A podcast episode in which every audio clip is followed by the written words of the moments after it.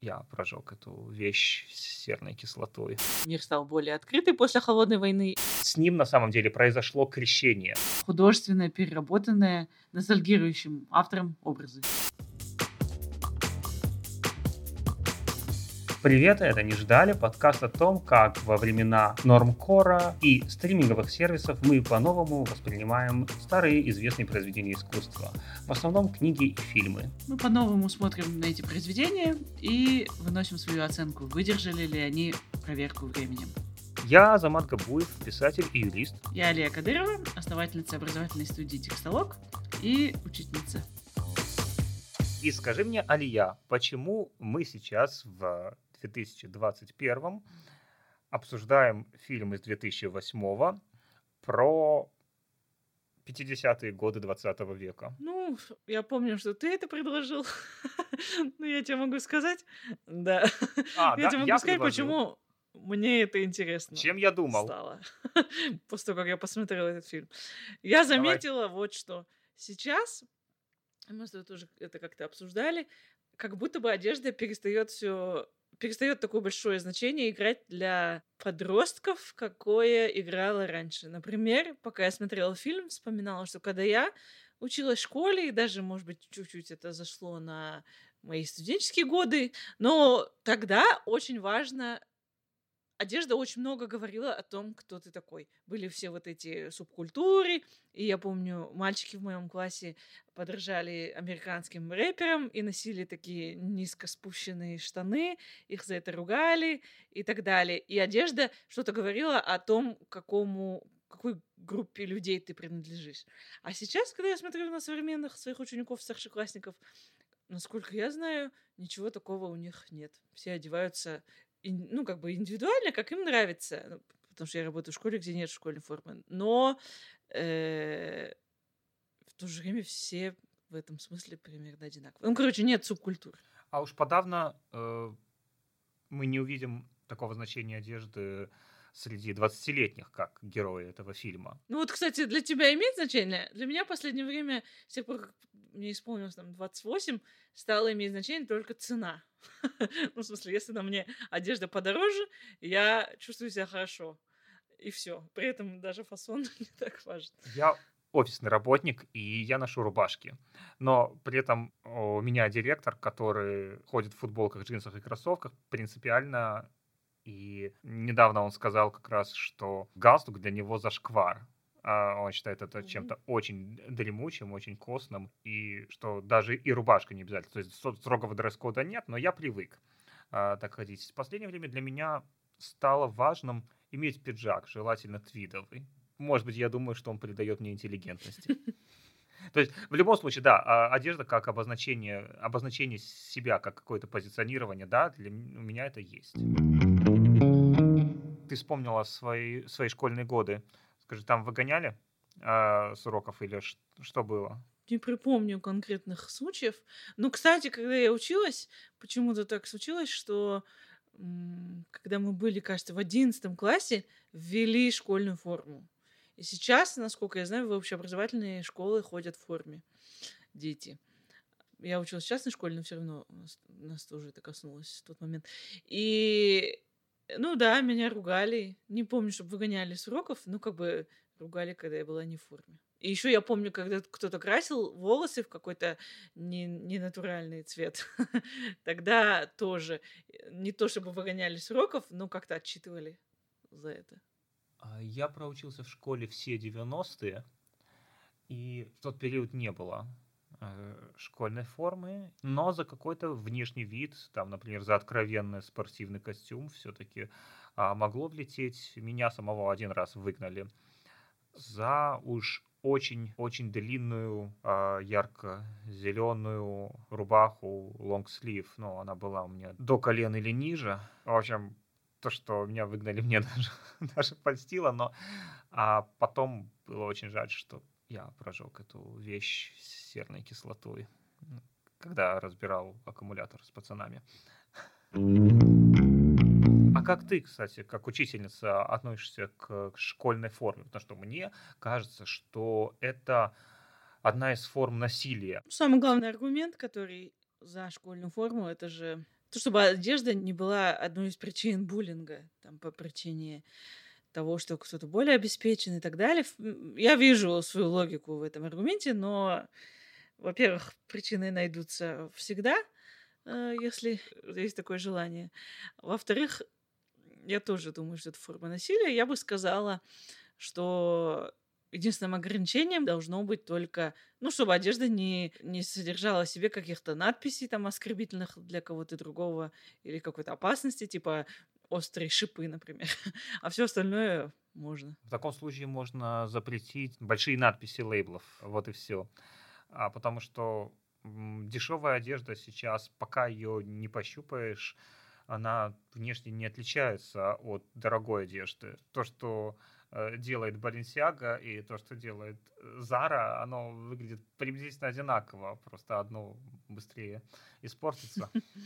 Ну да. Ну и огромные надписи Баленсиага тоже можно найти не только на том, что произведено в Баленсиаге, кстати. А, ну, э, э, это можно найти на базаре, да. Вернемся к фильму. А, тогда, в 2008, когда он вышел, я пошел на него случайно, при том, что я люблю Валерия Тодоровского, но я не знал даже, что это его фильм. Его активно рекламировали по каналу «Россия», и я думал, что это что-то вроде старых песен о главном. А пошел я от нечего делать, потому что прочитал афишу и увидел даже не фамилию Тодоровский, а фамилию Янковский. И подумал, ну, Янковский ведь в плохом кино никогда не снимался на моей памяти. И думаю, ну почему бы не пойти? И получил тогда огромное удовольствие от фильма, и такое же получил, в общем, сейчас, когда пересмотрел. Э, я ходила на него тоже, по-моему, в кинотеатр, когда он только вышел. Да, я помню, что в кинотеатре смотрела. 2008 год, значит, мне тогда было 18 лет. Честно говоря, не так уж хорошо себя помню в том возрасте, по крайней мере, какие-то глубокие политические мысли, которые у меня тогда были, наверное, их не было. И мне понравилась любовная история, мне понравилась вот эта милая история про то, как, э, не знаю, наверное, потому что это психологически близкая мне история про то, как э, они все равно стали воспитывать этого ребенка, который ребенок афроамериканца. это все так душевно. И сейчас тоже я даже, когда пересматривала, всплакнула немножко на этом моменте. Вот. Я признаюсь, тоже. Да? Да. А когда ты говоришь о любовной истории, ты не обратила внимания при пересмотре на момент, когда э, Польза говорит, что уходит от Мелса, а он говорит, ты не можешь в одностороннем порядке это решать без меня. Да, на это я обратила внимание, и еще на ряд вещей. Именно в Мелсе. А, в том, что, может быть, в смысле отношений, ухаживания и так далее, Мелс э, представляет такой вот типаж настойчивого парня. Получается тут, что настойчивость это самое главное, а ведь она может как-то граничить там со сталкингом. На это я обратила внимание. Ну как? С одной стороны, я обратила внимание, с другой стороны, это до сих пор присутствует настолько в разных сюжетах, которые я смотрю. Если посмотреть любой российский фильм, а я недавно метод зачем-то посмотрел первую серию, то такого до сих пор добра. Так что, ну, короче, если бы мой фем-радар работал всегда, то он бы бесконечно пищал. Поэтому я как бы отключаю его, как и все женщины. А можем ли мы э, в оправдание Мелса сказать, что он ради нее поменялся? Нет, я думаю, нет. Ты думаешь, да? Он же поменялся. Ну, как он поменялся? Они оба поменялись? Нет, я имею в виду, он был э, комсомольцем, который... Не знаю. Ты думаешь, это каким-то образом оправдывает его чуть-чуть сталкерское поведение? Я думаю, нет. Настойчивость? Мне кажется, да. нет. Ну, смотри, получается, он ведь не, не только вот я получаю, что хочу, а он все-таки, ну, я буду таким, вот каким надо, вот я стану одним из вас. Ой, а, нет, если я уж... пойму то, что интересует тебя. Если уж такие подробности вдаваться, то, конечно, нет. Мне кажется, это... Э, ладно, если уж мы его сравниваем с этим Джо из сериала «Ты». Кстати, ты смотрел «Ты»? Нет. А, это нашумевший же американский сериал как раз про сталкера.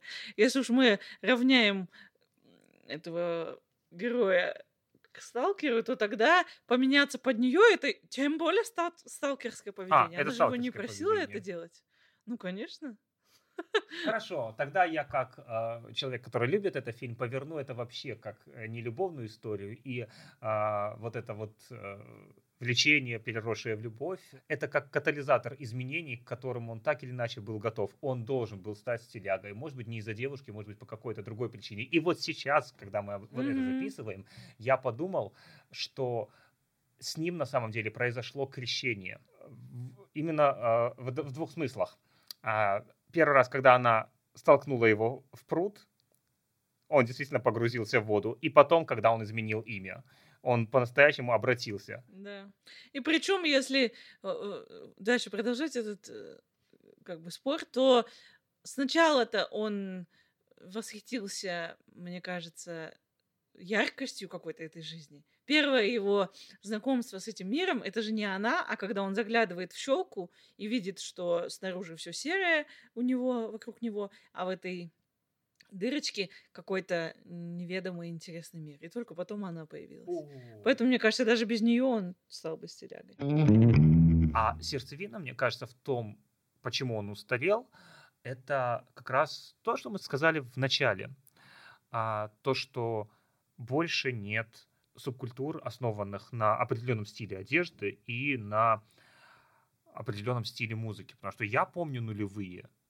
Тогда было четкое деление. Вот это панки, это готы. Тогда появились эмо. А, тогда появился в России канал A1, который назывался Первый альтернативный музыкальный. А, точно. И вспоминаю. потом это Мгм. все куда-то схлынуло. Вот в десятый уже нет. И поэтому я считаю, что вот этот фильм, он а, мог, ну, не мог бы появиться сейчас, потому что, конечно, он про 50-е, но он же и про то время, в которое снят, и финальная сцена, а, где Мелс выходит на современную Тверскую, и к нему э, примыкают уже современные молодые люди. Мгм. Она как раз говорит о том, что он фильм не только о 50-х, и об этом же нам говорит, а, кстати, то, что там использована музыка 80-х. И в этом смысле, хоть Тодоровский снял фильм про время, в котором не жил, он 62-го года рождения, но на другом уровне он снял а, про свою молодость фильм, а, потому что его молодость пришлась как раз на 80-е, Мгм. песни которых там в стилизованном виде звучат. А я вот сейчас, когда мы с тобой про это говорим, подумала, ну все равно одежда же совсем не перестала быть инструментом самовыражения. Вот бывают ситуативные все равно штуки, как ты говоришь про своего босса, например, что он принципиально ходит в неофисной одежде в офис, и это э, в наше время какой-то показатель власти. Чувствуешь?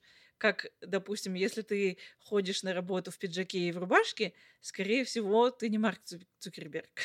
А если ты ходишь в офис в кроссовках и в футболке, то, возможно, ты Марк Цукерберг. Понимаешь, о чем я? А, я понимаю, т- то есть новые миллиардеры, а, миллиардеры формата Кремниевой долины, они как раз про футболки и толстовки. Да.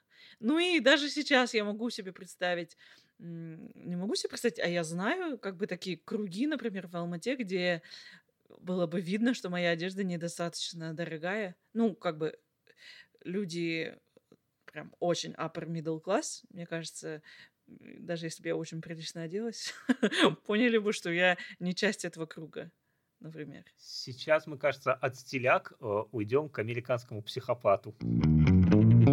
Послушай, раз уж мы сказали, что куда-то делись эти субкультуры, основанные на определенном стиле одежды и определенном стиле музыки, то давай разберемся, куда. И поскольку мы с тобой в этом особо не сечем, а давай спросим у ведущей подкаста про моду «Мышьяк и кружева» Кати Штерн. Привет, друзья! Катя Штерн, подкаст «Мышьяк и кружева». Как мода обычно поступает э, с приглянувшейся ей субкультурой, с субкультурами вообще, в принципе? закладывает, пережевывает, делает из субкультуры мейнстрим, э, ну и потом эту выплевывает, находит новую. Ничего сверхъестественного тут нет, отношение ровно такое же, как и к любому модному предмету, к любому модному течению, разжевали, выплюнули. Прибавьте к этому скорость, с которой все начало происходить в те же десятые годы в моде, да, э, стонут дизайнеры, вслух стонут самые уважаемые и самые разумные, вроде Дриса Ван Нотена, э, мол, ребята, давайте уже остановимся, так нельзя, это перебор. Э, вот интересно, удастся ли пандемии как-то заставить модную индустрию сбросить темп? Так вот, про субкультуры и десятые. В середине десятых чистые стили исчезли дизайнеры, про которых стали говорить, что пришло поколение дизайнеров-стилистов. Э, Дэну Гвассали, Баленсиага и Александр Микеле, Гуччи в их числе, стали совмещать доселе несовместимые, да, и впихивать невпихуемое. Процесс схожий, на самом деле, с началом прошлого века, э, с тем, что происходило в начале прошлого века в художественных кругах. Им стали подражать, э, отзвуки субкультур остались, конечно, но их бывает сложно разглядеть, э, расслышать даже, да, в таком э, малогармоничном, на чей-то взгляд, хоре. Но и сейчас есть дизайнеры, дизайнеры брендов с очень крепкими ДНК. Вивен Вествуд, Панк, Рик Оуэнс, год высочайшего полета. Э, бренд R13 Гранж. Эм, или вот Джуни Ватанаб на днях буквально показал коллекцию осень-зима 21 года, э, где считывалась фигура Су Кэтвумен, легенды, хоть и кратковременной, лондонской панк-сцены. Она, к слову, рассказывала, что лицом этой самой сцены быть совершенно не собиралась.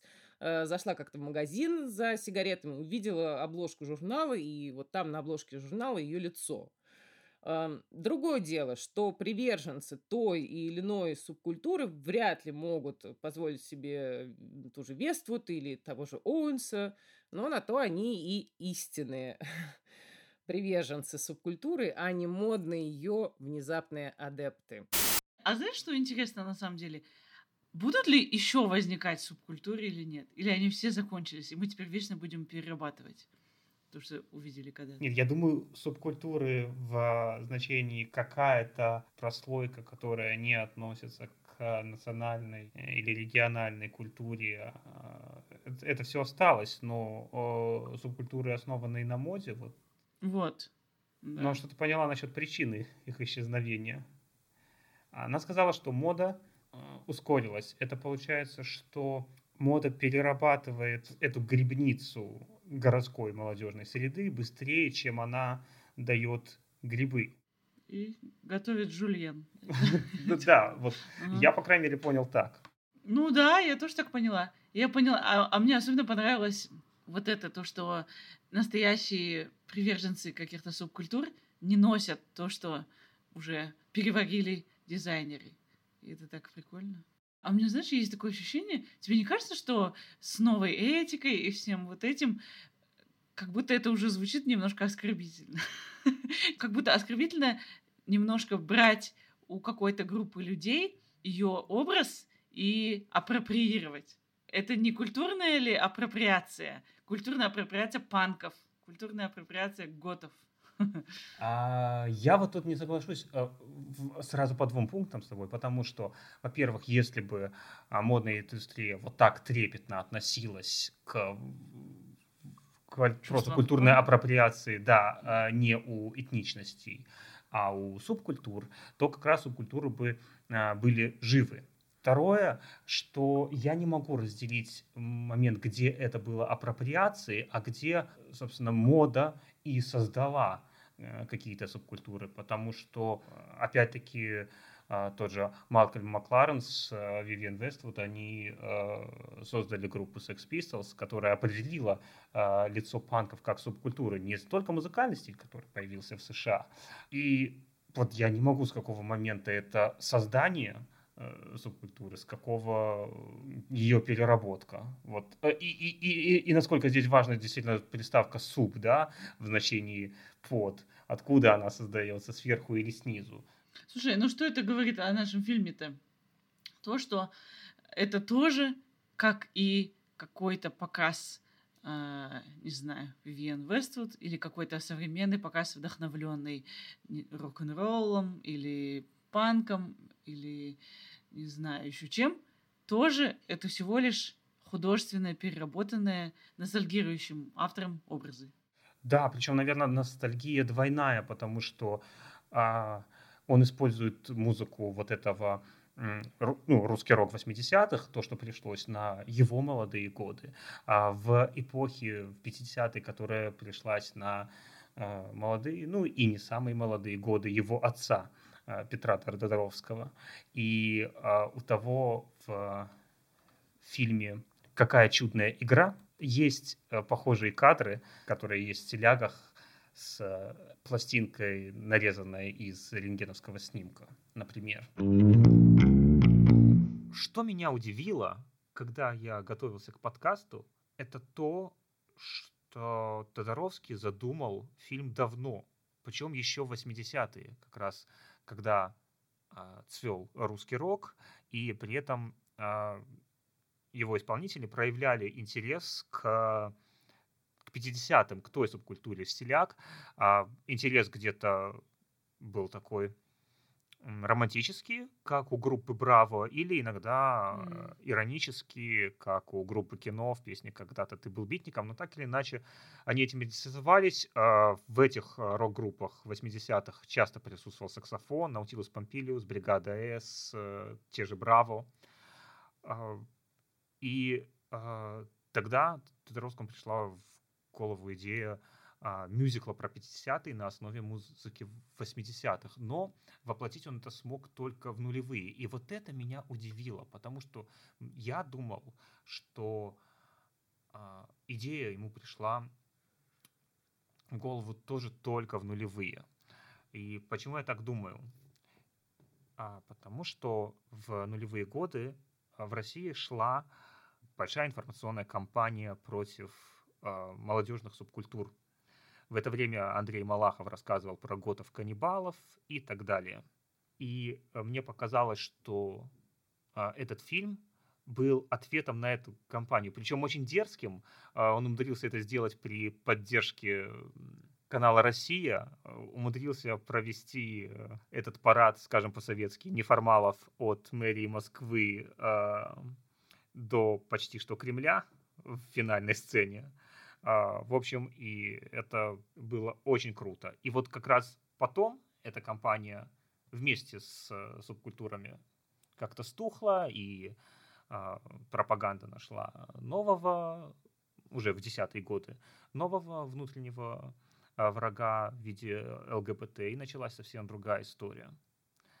Вот поэтому я сейчас э, хочу хотя бы верить, что, может, вся задумка появилась тогда еще, но вот последняя сцена, она была все-таки конъюнктурная. Угу. А в каком смысле конъюнктурная? Ну, в том смысле э, реакция на современность. Не в смысле подстроиться, а наоборот. И в тринадцатом году Тодоровский уже снял сериал «Оттепель». Опять он как-то умудрился это показать э, на Первом канале. Тоже сериал, тут тоже фильм про 50-е, и там есть персонаж ну, костюмер, э, гей. Mm-hmm. И когда там один актер ему э, навалял именно из э, гомофобных побуждений, то вся остальная тусовка его осудила. И я опять удивляюсь, как, как а, Татаровскому это удается делать это все под носом у, у, то у второго, то у первого канала. А для меня немножко, вот я хотела сказать, прокомментировать тоже про то, что на музыке 80-х это все основано. Во-первых, как ты тогда, когда мы готовились к подкасту, правильно сказал, это немножко делает мюзикл менее престижным. Классно написать кучу новых классных песен, как, например, в Гамильтоне, почему он супер-мега событие, и э, забабахать новый мюзикл. А это, ну, как бы просто такой фильм, который очень сильно полагается на чужие произведения искусства, на мой взгляд. Но мне, Мне кажется, в этом его достоинство, которое я уже описал, что он получился и про 50-е, и про 80-е, и про нулевые такие интервалы в 30 лет. Ну да, не знаю, меня почему-то это не впечатляет. И мне наоборот кажется... А, знаешь почему? Наверное, потому что я не россиянка. Потому что это кажется очень российские явления, ну, как бы очевидно. И, короче, мне любопытнее было бы как раз-таки намного больше узнать именно о 50-х. Почему-то у меня, как у зрителя, есть больше такой запрос. Прям в глубину Советского Союза попасть и посмотреть, как там было на самом деле. Стиляги, с одной стороны, были уникальным, уникальной советской э, субкультурой, которой не было больше нигде. Они подражали там британским тедди-боям, может быть, где-то на них похожи, но а, дальше после этого были хиппи, панки, металлисты и так далее, а, которые совершенно международные. А стиляги, они были только в Советском Союзе. И с другой стороны, они, то, в чем их обвиняли, это преклонение перед Западом.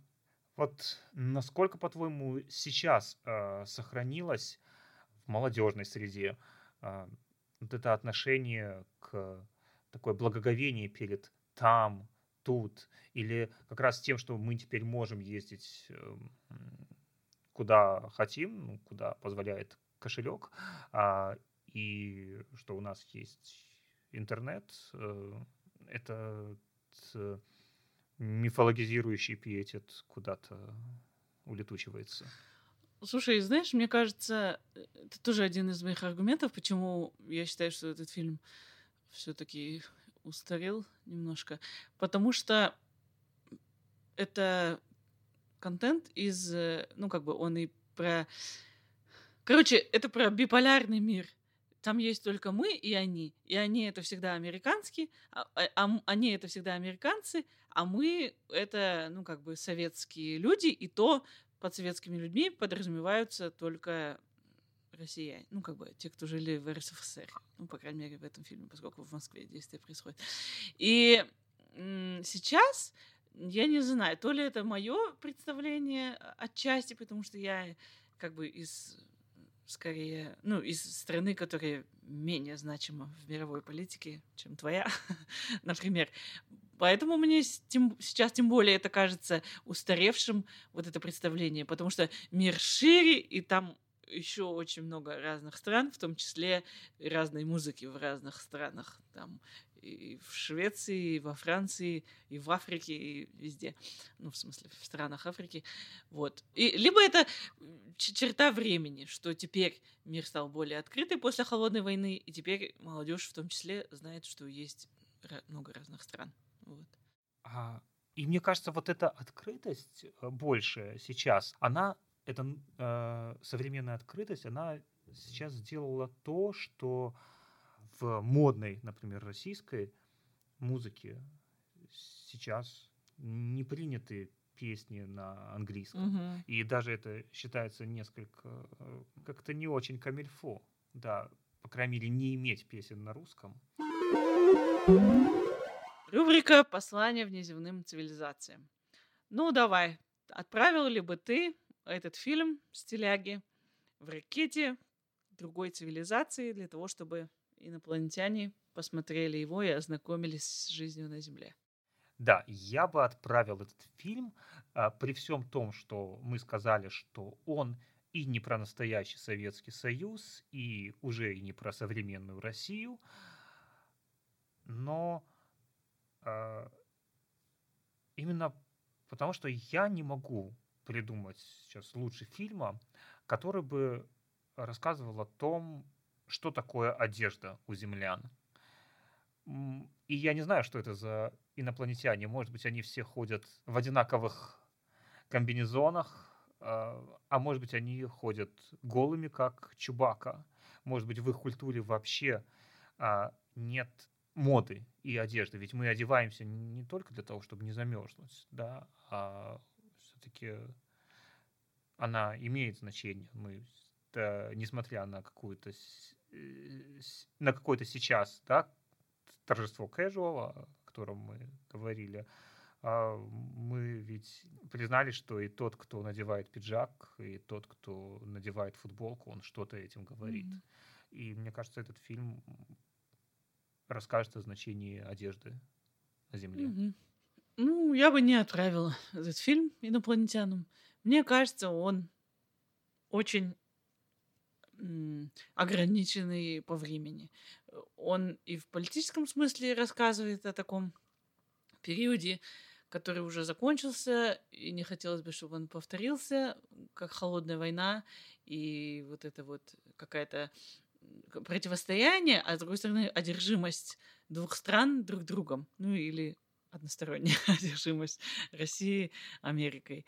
Вот.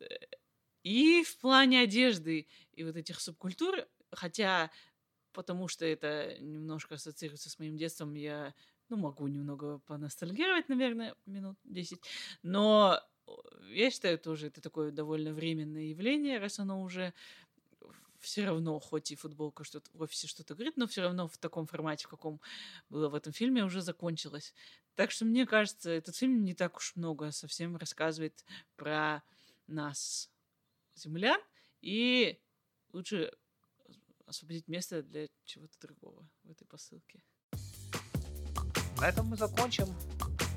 Подписывайтесь э, на тех платформах, на которых вы слушаете подкасты. Ставьте лайки и пишите нам, если есть что сказать, на не ждали подкаст собака gmail.com. Спасибо, что слушали нас. До следующего выпуска.